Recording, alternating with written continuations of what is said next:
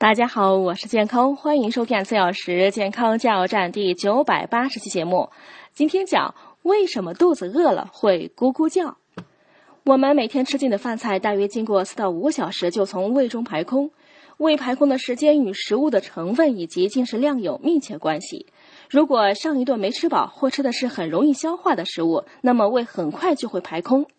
排空后，胃会开始收缩，这是一种比较剧烈的收缩，它起自贲门向幽门方向蠕动。